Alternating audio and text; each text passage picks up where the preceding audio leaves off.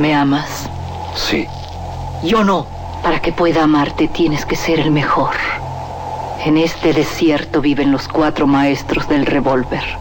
Tú tienes que encontrarlos y matarlos. De las primeras letras del guion a la proyección de la última copia. Las mejores escenas de acción suceden detrás de la pantalla. Porque ahí donde ves yo antes era rico de a madre. ¿A poco? Nomás que, hijo, no veas que me gasté la feria. Una parte, la neta, me la gasté parrandas, desmadre, viejas, pedo.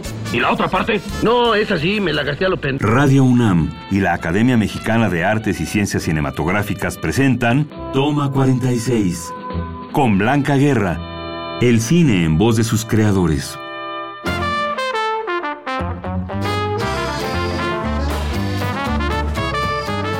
Tardes, estamos aquí de nueva cuenta con Berta Navarro en Toma 46. Berta Navarro ha ganado el Ariel de Oro por su trayectoria en esta 57 ceremonia de, la Academia de Artes y Ciencias Cinematográficas para entregar a lo mejor del cine y premiarlo con el Ariel. A mí me gustaría saber qué tanto te, te, involucraste en el proyecto desde que recibiste el guion. El primero es Cabeza de Vaca, porque fue una gran producción. Y, Sí, enorme y- entonces, ¿cómo llegó el guion a ti? ¿Cómo te, lo hiciste tuyo? ¿Cómo lo manejaste para financiamiento y demás? Pues este, nos, nos conocimos con Nicolás Echeverría, vi el, el- el proyecto y yo venía también de, de tener muchos contactos con España. Fue ¿no? una coproducción. Fue una coproducción. Yo soy eh, una productora que tejió muchísimo las coproducciones internacionales, que, que pues garantizaban un poco más de, de mercado, por un lado, y también de, de posibilidad de hacer películas con un poco más de financiamiento. Es decir, realmente desde mi primer proyecto todas han sido películas muy grandes para sus momentos, medio épicas. Claro. Bueno, esta era muy épica.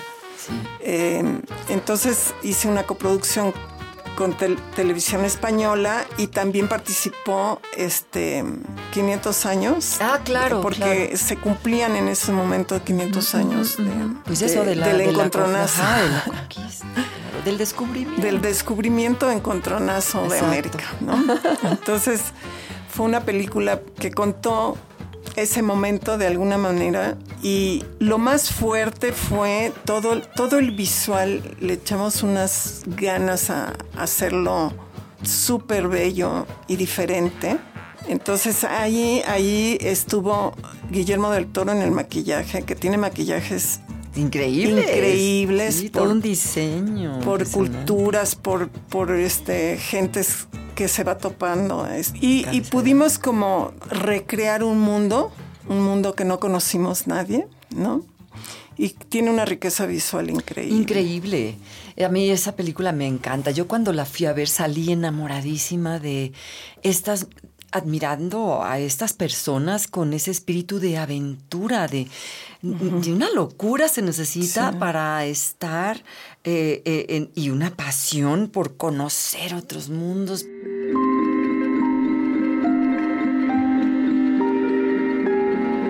El anticlímax es ese momento de la película en el cual la acción debería alcanzar su punto más emocionante, pero en el que, por el contrario, se vuelve monótona y decepcionante.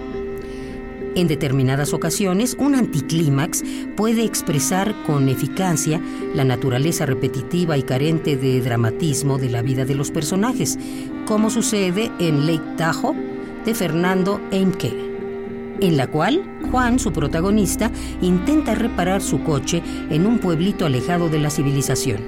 ¿Qué modelo es tu coche? Es un suru. Más o menos sabes cómo es el distribuidor.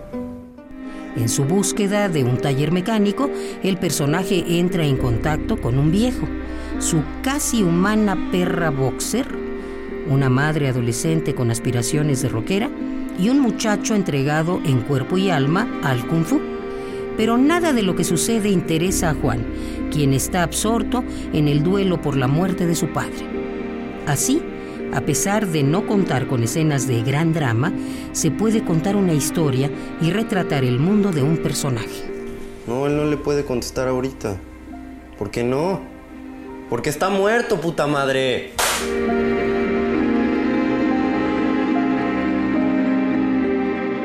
Después de, de Cabeza de Vaca, que además sí tuvo un éxito. Un reconocimiento muy grande. Muy grande. sí. Premios y todo también, ¿no? Y después vino. Pues vino Cronos, Cronos. realmente, con un Guillermo del Toro muy jovencito que acababa yo de conocer ahí en Cabeza de Vaca justamente. y, y fue también un reto en otra forma, un mundo también fantástico de otra forma en... Pues no era, no era tan de terror, pero... Pero también todo visto a través de los niños, que eso, eso es lo que me tocó con Guillermo, que es increíble. Las tres películas que hice con él, Cronos, El Espinazo del Diablo y El Laberinto del Fauno, las tres son sentidas y vividas y vistas a través de los niños. Ajá. Entonces, eh, esa, esa, esa virtud tiene Guillermo, esa capacidad de seguir siendo niño, ¿no? De poderse meter En, sí, en, En esa e- sensibilidad. en esa ¿no? sensibilidad, sí. Pero fueron coproducciones las. Una, la de Cronos tuvo coproducción con Argentina o no? No, no, esa solo se contrató al actor sí, sí. argentino que sí, vino que a fue ser Federico. Lupi, que era Exacto. como un... Sí, eh, y sigue siendo, pues, una, un hombre muy respetado, ¿no? Sí, y para Guillermo era importantísimo que fuera Claro. Federico Lupi. Pero esas dificultades así del productor, ¿cuál de las películas que has hecho ha sido la que más ah, tiempo se ha llevado de rodaje? ¿Y qué El- el dificultades? laberin- El, laberinto del fauno. El laberinto del fauno fueron 16 semanas de rodaje, que para nosotros es un mundo de Uy, tiempo. sí, sí, sí. Pero fue una película también muy, muy compleja, de mucho trabajo.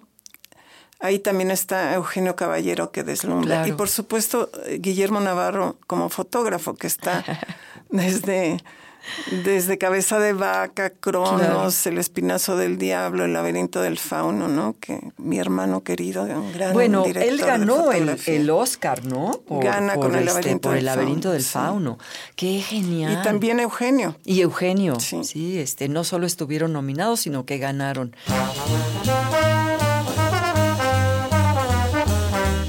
A propósito, ¿se aprendió bien su diálogo? Sí, señor. Por cierto que en una de las líneas hay unas faltas de ortografía. Escriben melocotón con Q y huevo con G. ¿Qué va? No, eso no importa, hombre, eso no importa. Sigue escuchando. Toma 46. Como lo va usted a decir y no lo van a leer, el público ni se da cuenta, ¿verdad? Claro, hombre, claro.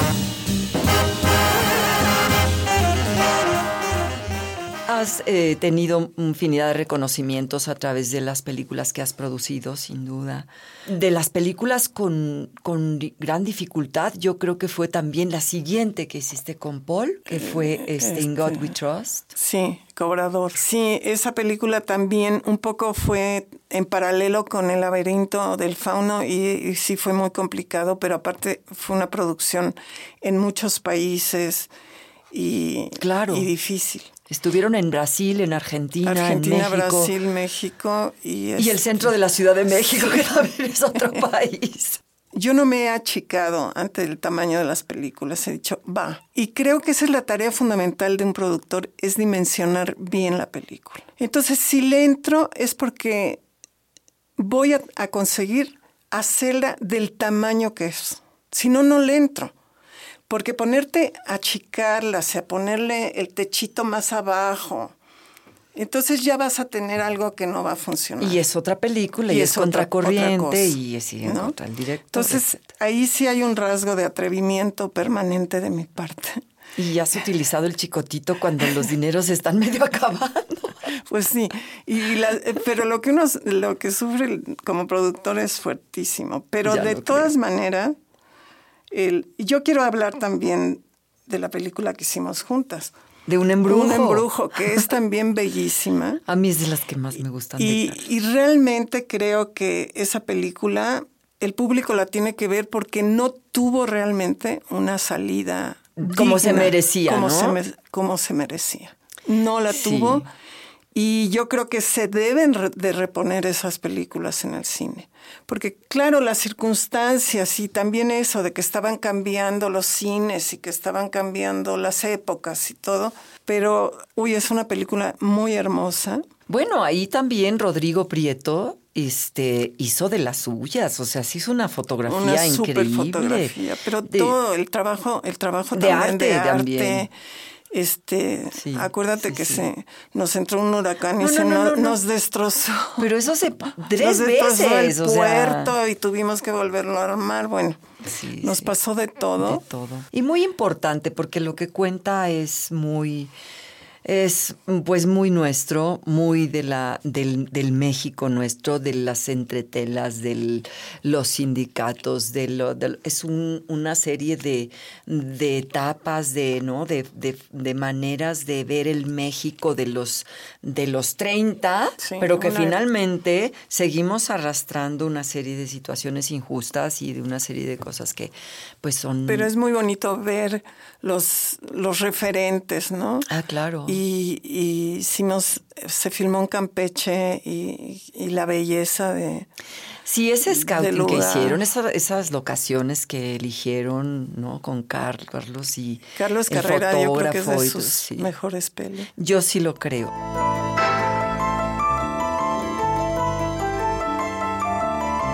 Desde un vampiro con cara macabra adentrándose a la habitación de una inocente mujer, una niña vestida de blanco, bajando por las escaleras como si fuera una araña, hasta un fantasma que atrapa con el cabello a sus víctimas.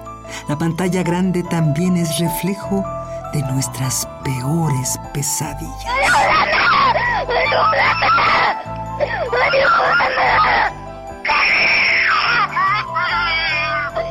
El cine de terror hace referencia a una sensación extrema, casi hasta el punto de una repulsión y el asco provocada por algo espantoso. La intención de este género es hacernos sentir miedo, a pesar de que nos encontremos seguros en la butaca del cine.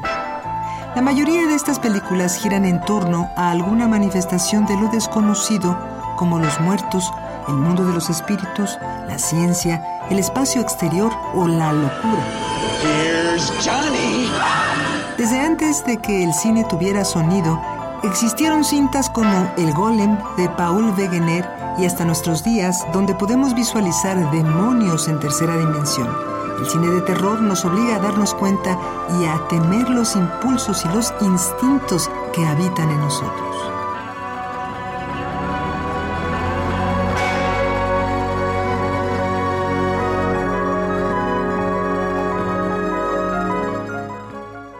Pasa? Las dificultades de nuestro cine, ¿cuáles son? ¿En dónde radica realmente?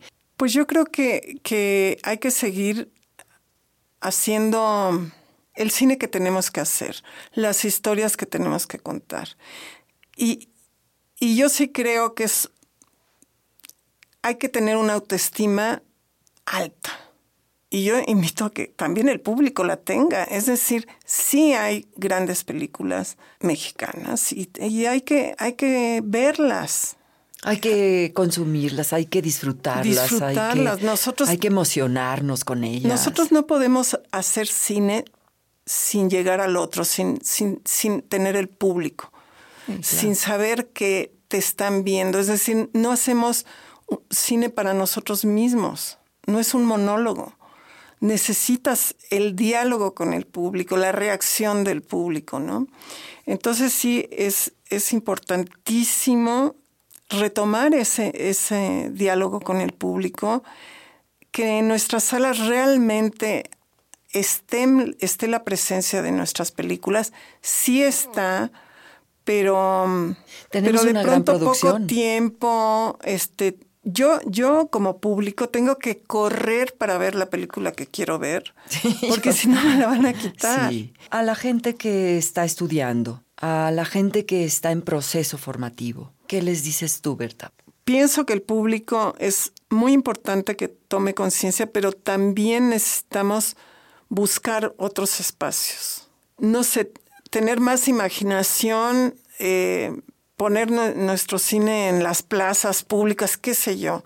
abrirnos a otras dinámicas, quizás repensar que no, no, la única manera de verse no va a ser nada más las salas de cine, que tiene que haber otras, otras formas, pues hay que pelear esos Exacto. espacios. Peleemos por nuestro cine. Muchísimas gracias por estar con nosotros aquí en Toma 46. Muchas gracias a todos. Acabas de escuchar Toma 46, una producción de Radio UNAM y la Academia Mexicana de Artes y Ciencias Cinematográficas.